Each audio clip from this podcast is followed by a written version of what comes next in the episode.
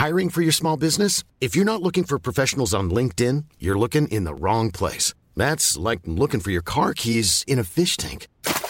LinkedIn helps you hire professionals you can't find anywhere else, even those who aren't actively searching for a new job but might be open to the perfect role. In a given month, over 70% of LinkedIn users don't even visit other leading job sites. So start looking in the right place. With LinkedIn, you can hire professionals like a professional. Post your free job on linkedin.com slash people today. Escuchas. Escuchas un podcast de Dixo. Escuchas Linterna Mágica con Miguel Cane. Por Dixo. Dixo. La productora de podcast más importante en habla hispana.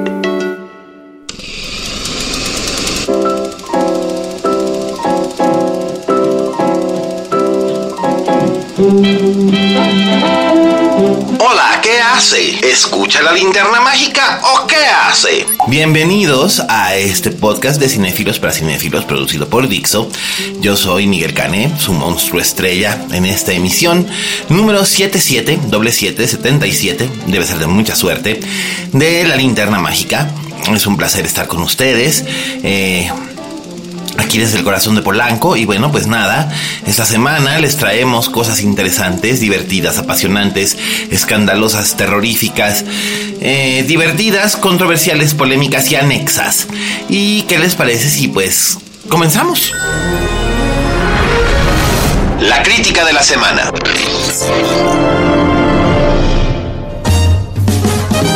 Bien, bueno, pues eh, la reseña de la semana es una de las grandes perdedoras del Oscar de este año. Y quiero decir grandes perdedoras porque fue infamemente ignorada por la academia. Eh, y la verdad era una película que tenía mucho material que, y tenía buenas actuaciones que por lo menos podrían haber contendido. Pero pues ya saben ustedes que prefieren darle nominaciones a Meryl y a Spielberg y las cosas que son más conocidas o un poquito más convencionales. Eh, o un poquito más mainstream. Y bueno, pues en este caso, pues a Yorgos Lantimos, el director griego de Kinodontas, más conocido aquí por la formidable The Lobster, eh, la langosta. Bueno, pues nada, eh, se quedó en el camino, pero eso no quiere decir que su película no sea maravillosa, que no haya sido uno de los mejores estrenos que hubo en el Festival de Morelia el año pasado y que por fin llega a las salas cinematográficas, cortesía de Cinepolis Distribución. Este, o sea, nada más la van a poder ver en el conjunto azul, no en el conjunto rojo. Eh, estén atentos. Pero la verdad vale mucho, mucho, mucho la pena que se acerquen porque, bueno, pues la película de la que vamos a hablar es una cosa inclasificable porque, por un lado, es una fábula de terror gótico muy, muy, muy bien lograda y siguiendo las reglas del gótico muy específicamente. Y al mismo tiempo también es una historia de horror psicológico, es un melodrama eh, costumbrista eh, sobre la vida en Estados Unidos, es una historia de amor, es una historia de pérdida, es una historia de rencor, es una historia de venganza, es una tragedia griega, es un montón de cosas, así que sería imposible poder colocarla en una sola categoría. Por supuesto, les estoy hablando de El sacrificio de un ciervo sagrado, la película de Yorgos Lantimos, completamente en inglés, filmada en Estados Unidos con Colin Farrell y Nicole Kidman en los papeles estelares. Y son precisamente Farrell y Kidman la razón de traer para ver esta película porque los dos están sensacionales. Eh, yo no me imaginaba que Colin Farrell, sabía que Colin Farrell es un buen actor, pero no imaginaba que pudiera llegar a los límites o extremos a los que lo lleva Lántimos, que no son extremos violentos, ni muy vistosos, no se rapa, ni, ni se prende fuego, ni nada de esas cosas. Más bien, eh, lo que hace es que tiene, es un ejemplo de una interpretación sumamente controlada, lo cual es maravilloso. Él está, él interpreta a un cardiólogo eh, que vive en Cincinnati, Ohio eh, y él está como que completamente bajo control, tan está en control que cuando habla, habla como en telegramas. Es decir, sus oraciones son como, este es mi reloj, mi reloj es maravilloso, esa clase de cosas. Pero donde podría resultar odioso en cualquier otro tipo de interpretación o en otro contexto, aquí extrañamente funciona, nos ayuda a darnos cuenta de que es un médico con muchos sentimientos, pero al mismo tiempo tiene que estar desconectado de sus emociones precisamente por lo que implica su trabajo. Por otro lado, Kidman es su esposa es una oftalmóloga eh, que tiene una consulta privada. Este, ella tiene su propio consultorio, no trabaja en un hospital porque trabaja medio tiempo, se ha dedicado también a cuidar de su casa y de sus hijos. Entonces, digamos, ella ha tomado otro sendero y ella también es un modelo de control. Eh, Lantimos hace con ellos dos un trabajo muy, muy cuidado de contención.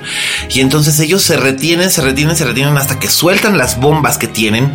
Y luego se vuelven a retener y otra vez vuelven a soltar bombas. Entonces es muy, muy interesante ver a Nicole Kidman gritando en susurros, por ejemplo. Que es algo que no cualquier histrión puede hacer así a la primera y a lo loco, ¿no? Necesita un trabajo, una preparación, un trabajo de mesa, una comunión con su director. Y en este caso Kidman lo hace, pero sabemos que, que Nicole Kidman es una actriz que es bastante más aventada que el promedio, en el sentido de que ella sí se ha tirado a matar haciendo cosas realmente extravagantes para el espectador. Eh, mainstream que está acostumbrado a que todo sea del punto A al punto B al punto C y por ejemplo ella ha hecho cosas como Dogville como Birth de Jonathan Glazer eh, ha trabajado de formas en las que eh, se eh, ¿cómo podría yo decirlo? Se despoja a sí misma de esta área de glamour que le da el ser una estrella de Hollywood para para explorar otros senderos y aunque no deja de ser ella misma una mujer bellísima y glamorosa y elegante tal porque es la imagen que tiene, al mismo tiempo también puede llegar a ser esta criatura completamente llena de tensión, eh, llena de rencores, llena de dudas y las transmite y las conecta espléndidamente. Por otro lado, algo que me fascina de esta película es la manera en la que está filmada. Todas las tomas son perfectamente asépticas limpias, líneas rectas, perfectas. No hay nada fuera de lugar excepto cuando ya estamos llegando al clímax, que es un clímax que en, cierta, en el que cierta forma eh, Lantimos le rinde un homenaje a Michael Haneke, no diría mucho más, pero es maravilloso ver que todos los elementos son simétricos, que todo está en el lugar en el que tiene que estar, todo tiene un, un lugar donde significa algo. Los colores y las formas, los objetos no han sido elegidos al azar, todo tiene un sentido. Y esto me hace pensar mucho en que Lántimos está haciendo aquí una especie de homenaje moderno a la tragedia griega. Eh, ustedes saben, Eurípides, Sófocles, Esquilo, etcétera donde los personajes son personajes eh, mortales que eh, de un cierta de una cierta manera perdón de una cierta manera lo que hacen es incurrir en la ira de un dios o en la ira de un destino y por lo tanto reciben un castigo, tienen una falla trágica y en este caso los personajes tanto de Kidman como de, de Farrell tienen una falla trágica. En este caso los personajes han incurrido en la ira del personaje poderoso que es Barry Keogh, este chico que salía en Dunkirk, que es un joven que tiene un vínculo muy peculiar primero con el personaje de Colin Farrell, después con el de su esposa y el resto de su familia. Él tiene un elemento que lo hace muy poderoso y buscar venganza, él quiere una venganza contra esta familia y él es el que provoca que en el seno de esta familia aparentemente perfecta ocurra una tragedia que se va desarrollando poco a poco. Y solamente él puede este, darle fin, como sucedía en las tragedias griegas, donde solo los dioses podían elegir cómo terminar con el suplicio del héroe. Lantimos hace un, un, trabajo cinematográfico espléndido, por supuesto su guion debe ser uno de los guiones más interesantes que he leído en mucho tiempo, porque todos los elementos que nos plasman en la pantalla están ahí, cuidadosamente colocados, eh, es como un gran, gran instrumento de precisión y y no deja a nadie insatisfecho. Por otra parte, Lantimos también, digamos que se da el lujo como de acercarse a los temas, a las figuras de lo que a él le gustaba cuando era un adolescente en los años 90. Hay que recordar que Georgios Lantimos es básicamente de mi edad. Entonces, este, de repente podemos ver a Alicia Silverstone, que fue todo un símbolo en los años 90 eh, para, para la gente de mi generación. Eh, aparece ahí en un papel pequeño, pero muy significativo. O podemos ver alusiones y referencias a ciertas cosas que pueden ir desde Grey's Anatomy hasta Edipo Rey. Eh, la verdad es que es interesante, es maravillosa, es inquietante, es perturbadora, es hermosa y es una película que tienen que ver. Muy probablemente el espectador mainstream la verá y dirá, ¿eso qué? O sea, dirán, ay, ¿eso qué? Y no les va a gustar y van a protestar y van a decir, ay, es que para esto gasté mi dinero, bla, bla, ni siquiera estuvo nominada al Oscar, bla, bla, bla, bla, bla, bla. El espectador mainstream probablemente no lo entienda. Pero habrá entre esos espectadores mainstreams alguien que realmente se sienta conectado con esta historia y entre en su mundo, en el mundo que nos propone. Si se puede conseguir eso, aunque sea una sola vez de una sola persona, esto va a ser sencillamente maravilloso porque nos va a llevar a ver, a visualizar el cine de otra manera. Y por supuesto los cinéfilos que ya están más familiarizados tanto con la obra de Lántimos y su muy peculiar idiosincrasia, como los que aprecian el, cine malamente llamado de arte o indie, van a estar felices de la vida con que haya llegado comercialmente este estreno y sobre todo pues que será una alternativa a tener que estar soportando las modernas y modernillas que siguen choteando Call Me By Your Name ahora que ya fue nominada al Oscar y que dices, este, ay Dios mío, pues este, ¿qué les digo? O sea, ¿qué les digo? No es la historia de sus vidas, muchachos, pero a lo mejor es muy posible que en una película como El sacrificio de un siervo sagrado de Lántimos encuentren también cosas que les salen más de su vida que otra película. Y bueno, esa es nuestra recomendación de la semana. Recomendaciones domésticas.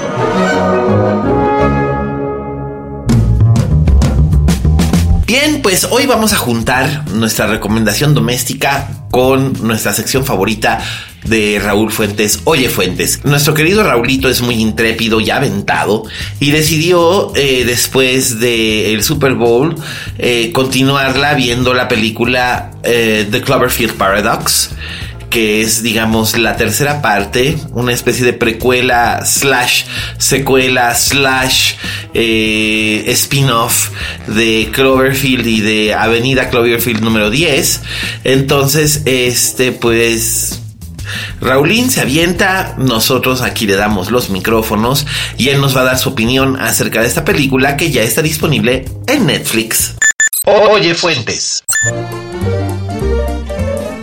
Hola, ¿qué tal? Esto soy Fuentes, el espacio que Miguel Cane me brinda en la linterna mágica. Yo soy Raúl Fuentes y a mí me encuentras en Twitter y en Instagram como arroba Oye Fuentes. Oigan, pues el domingo pasado fue el Super Bowl número 52 y supongo que muchos de ustedes, así como yo, pues estábamos pendientes de ver cuáles serían como los anuncios eh, o spots o trailers que se presentarían de las películas que se van a estrenar este 2018 y uno de ellos creo sin duda pues era eh, el primer adelanto de la nueva película de Cloverfield que pues se llama Cloverfield Paradox y efectivamente lo pudimos ver, fue un spot de 30 segundos, pero yo creo que la mayor sorpresa fue darnos cuenta que esta película no se iba a estrenar en el cine, sino en Netflix. Entonces, pues una vez que se terminó el Super Bowl, pudimos lanzarnos a esta plataforma de streaming y pues vimos que ya estaba ahí Cloverfield Paradox. Para la gente que no está muy familiarizada con el universo o con esta franquicia de, Cloverfield, pues que sepan que es la tercera película, eh, que son películas producidas por nada menos que J.J. Abrams y que la primera pues eh, fue dirigida por Matt Reeves, el mismo director de las dos últimas películas del Planeta de los Simios y pues el que va a dirigir la nueva película de Batman, eh, supuestamente ya sin Ben Affleck o quién sabe si vaya a salir, quién sabe, el, el rollo entre DC y Ben Affleck pues es muy raro y bueno, no nos vamos a meter en eso ahorita. Eh, esta primera película de Cloverfield pues utiliza esta técnica de, de found footage que es básicamente pues bueno, alguien se encontró un video por ahí eh, de la destrucción de la Tierra gracias a un monstruo. Es una película que pues es muy entretenida, a mí me gusta mucho. Y años después, cuando se estrenó la siguiente, eh, respetando un poco la idea del monstruo, Cloverfield Avenida 10, eh, protagonizada por John Goodman y por Mary, Elizabeth Winstead, le dio un poquito de giro de tuerca porque pues la película no, no utilizó este efecto de, video encontrado, sino más bien un ambiente muy claustrofóbico. Eh, pues tres personas están encerradas en un búnker y pues no quieren salir o uno de ellos no los permite salir porque ahí está el monstruo afuera. Eh, me parece que esta secuela es un poco mejor que la anterior y pues digamos que por eso las expectativas de ver esta nueva cinta de Cloverfield pues eran muy grandes. Eh, creo que las dos están en una vara muy alta. Esta tercera película de Cloverfield que eh, la promesa era que de alguna manera iba a explicar algunos cabos sueltos de las dos últimas, pues creo que queda un poco chata en comparación o a lo mejor no estoy yo lo suficientemente capacitado para encontrar todas los, las pistas que, que tiene este universo de, Cloverfield. Eh, sin hacer demasiado spoiler porque creo que sí sería un poco complicado entrar en detalles de lo que se trata esta película. Básicamente lo que nos cuenta es eh, pues que el mundo ya se está a punto de destruir quedan digamos unos cinco años como de, vida útil en la Tierra y un grupo de astronautas pues tienen que ir al espacio a poner un satélite de manera que pueda eh, proveer de energía para toda la vida para que el planeta pues no, no, este, no se acabe.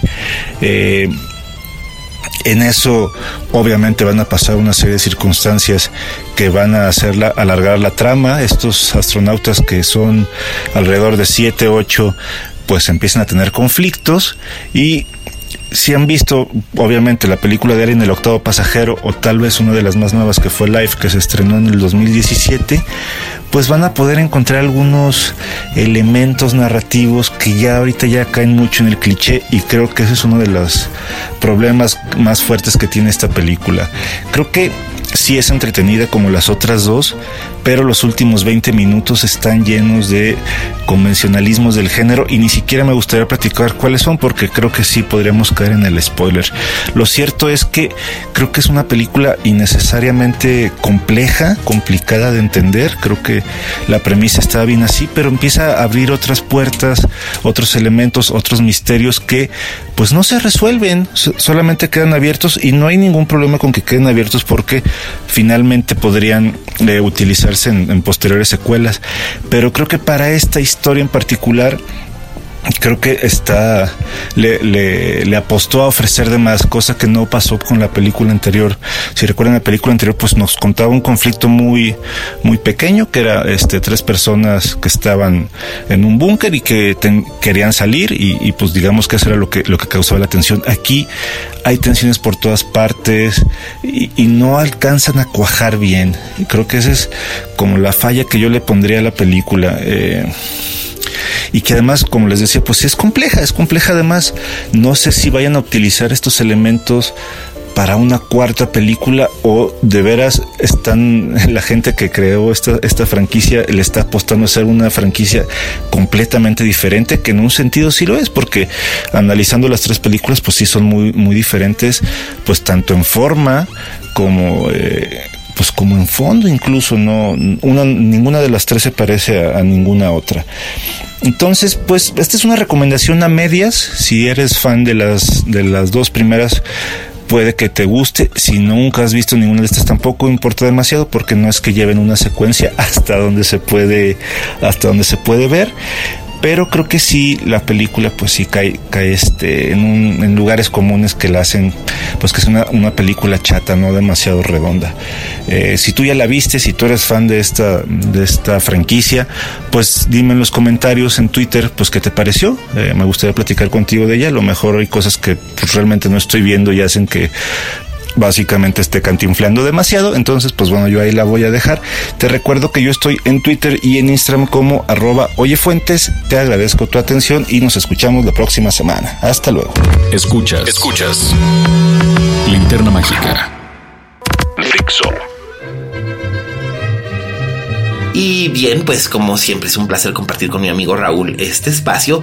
Así que gracias Raulito. Este, todavía me siguen haciendo burling, que es una mezcla entre bullying y burla. Este, por haberme delatado como un personaje de soporte en The Post. Pero bueno, ¿qué le vamos a hacer? Así son las cosas en este mundo en el que uno no puede hacer las cosas escondidas ni disfrazarse de Michael Stolberg para que Michael Stolberg se disfrace de uno eh, haciendo esta película. Pero bueno, ¿qué les parece si vamos ahora al postrecito de esta semana? El, El clásico, clásico de la, de la semana. semana.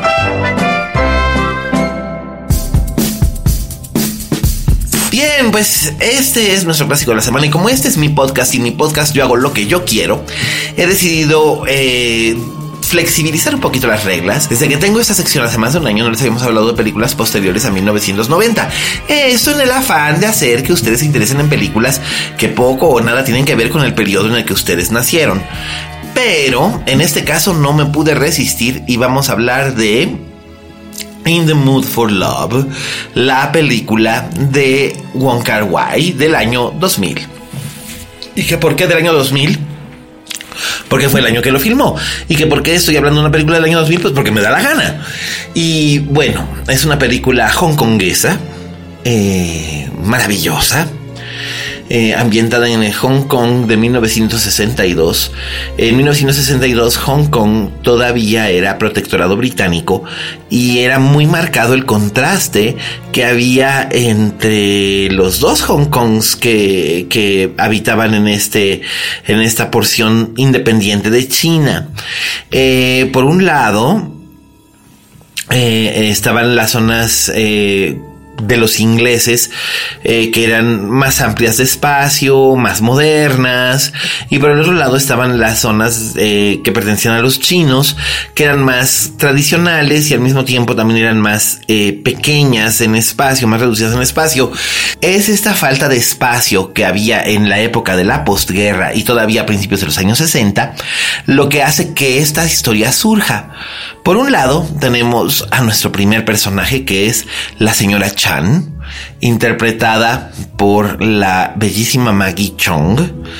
Y por otro lado tenemos al señor Chao, que está interpretado por Tony Leung. Eh, Tony Leung es un actor no solamente de una gran sutileza y una enorme habilidad en su interpretación, tal vez ustedes lo recordarán también en una película de Ang Lee del año 2007 que se llamaba Lost Caution eh, y que era una verdadera maravilla. Por un lado era casi casi una relación pornográfica y por otro lado era un retrato histórico fascinante acerca de lo que era Taiwán en el año 1937. Pero a lo que voy. Aquí Tony Leung, donde en la película de Ang Lee es un hombre sin escrúpulos y completamente cruel y uno se lo cree, por este lado es un hombre dulce y sensible, un soñador que lo único que quiere es escribir un serial de artes marciales, un serial de artes marciales. ¿Qué es esto? Pues es algo parecido, algo así como un cómic, solamente que sin ilustraciones. Esto es, en algunos periódicos británicos y después esta costumbre se llevó a Hong Kong. A finales del siglo XIX, principios del siglo XX, era muy común que hubiera una novela seriada en el periódico. Eh, era una costumbre como una especie de novela por entregas y el público se iba clavando. En esa época, recordemos, no existía la televisión, no existían las series tal cual, etcétera. Y en este caso, pues eh, la gente leía novelas de artes marciales que, que, por un lado los conectaban con sus tradiciones chinas y por otro lado les daban este formato muy occidental de la novela por entregas que los mantenía en suspenso. Y eso es algo que él sueña hacer porque pues, él tiene un trabajo en una oficina, un trabajo que no lo hace del todo feliz, del mismo modo en que tampoco lo hace del todo feliz su matrimonio caso similar al de la señora Chan. Eh, la señora Chan y el señor Chao rentan habitaciones en departamentos contiguos en la parte antigua de Hong Kong, en el centro antiguo de Hong Kong. Ellos rentan este, apartamentos eh, que están puerta con puerta, eh, más bien no apartamentos, habitaciones dentro de los apartamentos. el dueño del apartamento donde renta el señor Chao es el señor Ku, que es un señor mayor y el del lado de la señora de la señora Chang es la señora Swen que tiene su ama de llaves que es la ama que es un personaje encantador que sirve en cierta forma como una especie de eh, alivio cómico eh, para esta para esta historia y la señora Swen, que es una viuda, es muy aficionada a jugar al mayón. Eh, yo no sé si ustedes han jugado alguna vez al mayón. Yo sí. Eh, mi abuela era muy aficionada y aquí estoy haciendo una especie de, de salida Estoy, estoy haciendo una referencia a algo muy personal, pero, pero estaba pensando en eso precisamente viendo la película, ¿no? Me recordó muchas cosas. Mi abuela y sus amigas eran muy aficionadas a jugar al bridge, a la canasta, que no son lo mismo. Se suele confundir el bridge con la canasta y no, no son lo mismo. Este, al poker no, porque decía que ese era un juego de hombres, pero jugaba bridge, canasta, un juego que español que se llama viuda y también solían jugar mahjong, que es una especie de dominó de la memoria, les explico. Eh, yo recuerdo claramente que la señora Yoshida, una amiga de mi abuela, que fue la que les enseñó a jugar mahjong, tenía un estuche eh, de madera donde se guardaban este, las piezas, no recuerdo si eran 100 o 200 piezas, una cosa así, cuadradas de cerámica con distintos dibujos cada una.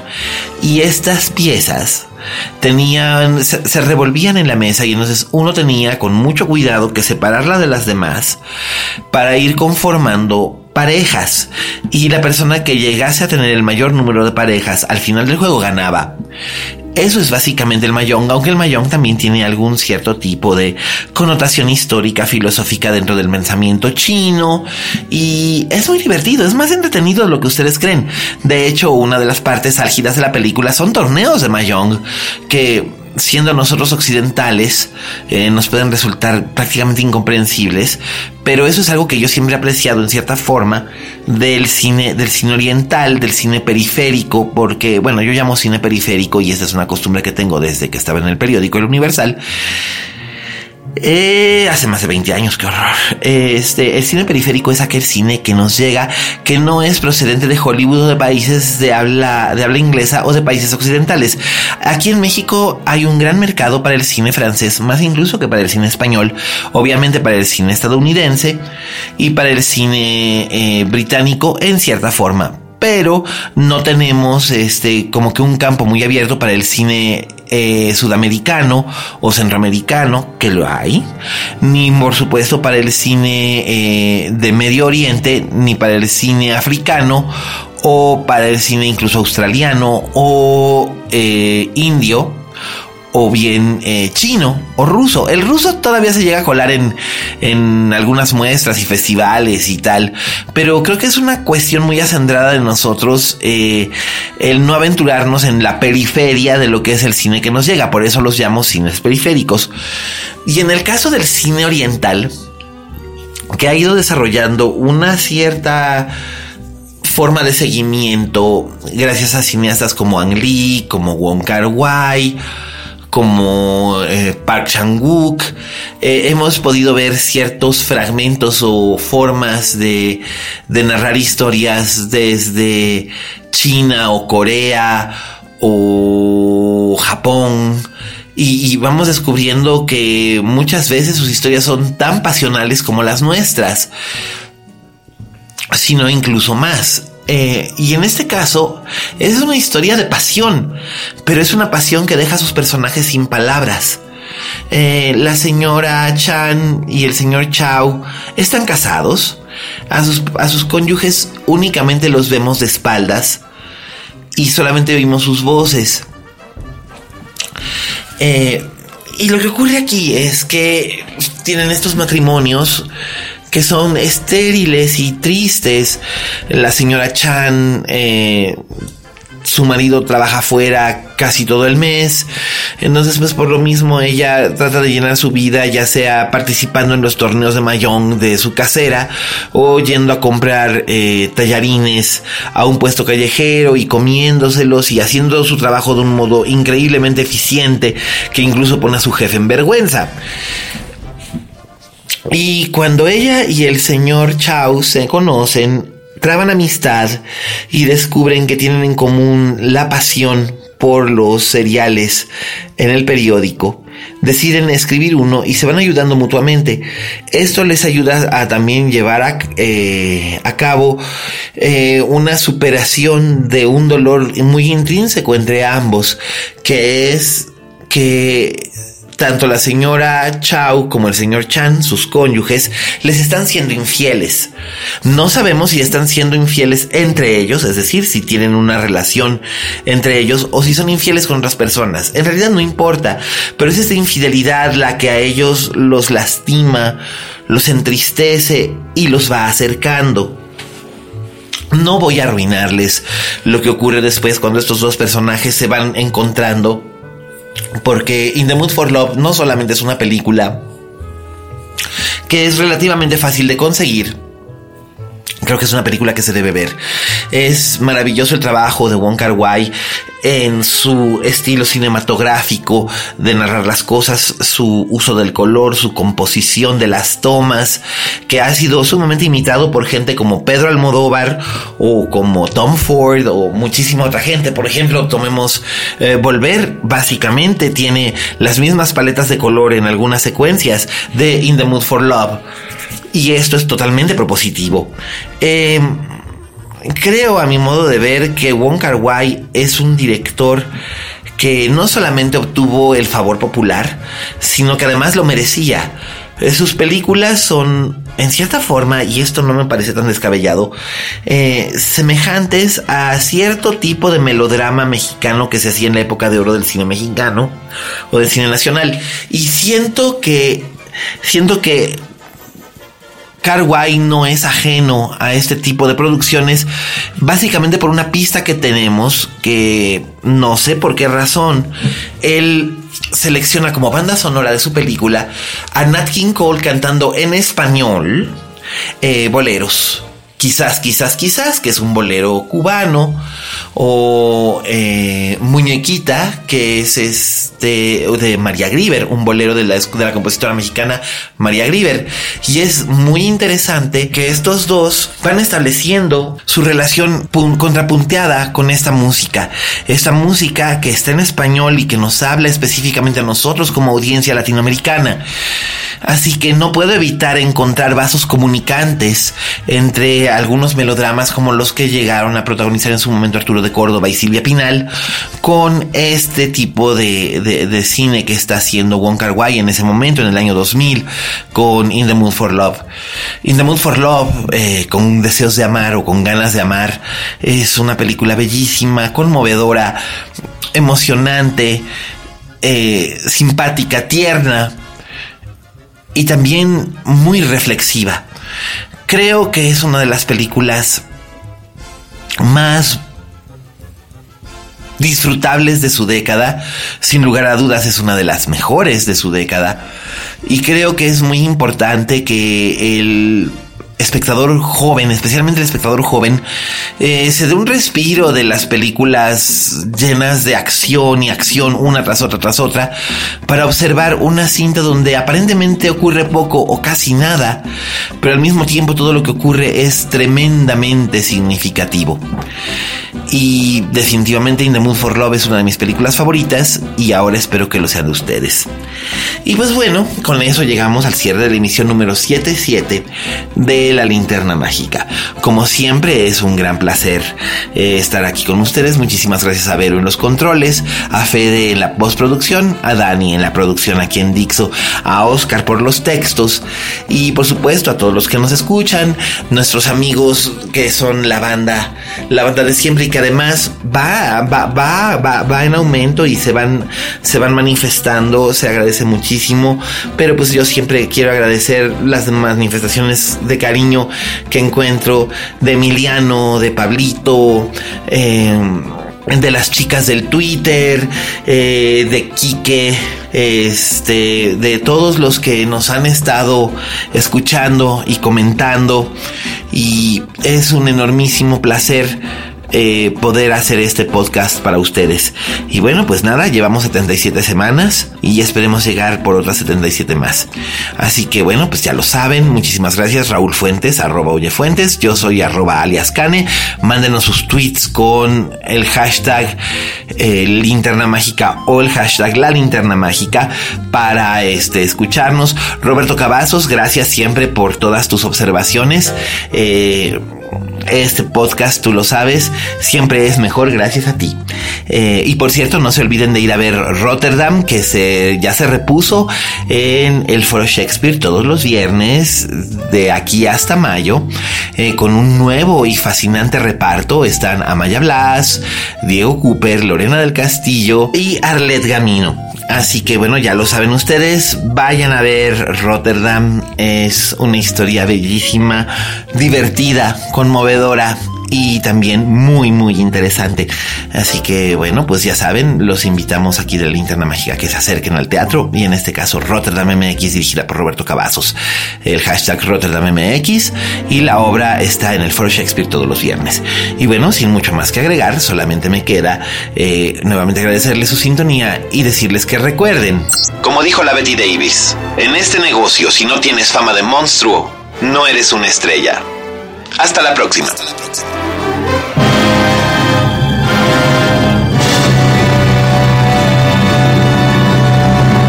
Dixo presentó Linterna Mágica con Miguel Cane.